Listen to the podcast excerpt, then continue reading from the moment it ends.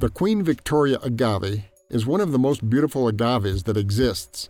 It is easy to distinguish from other species because it has leaves with no marginal teeth and white bands on both sides.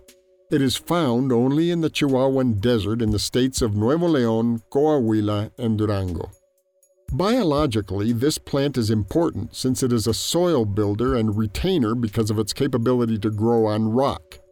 It can be home to a large number of small organisms, and when it blooms, it provides food for insects and birds.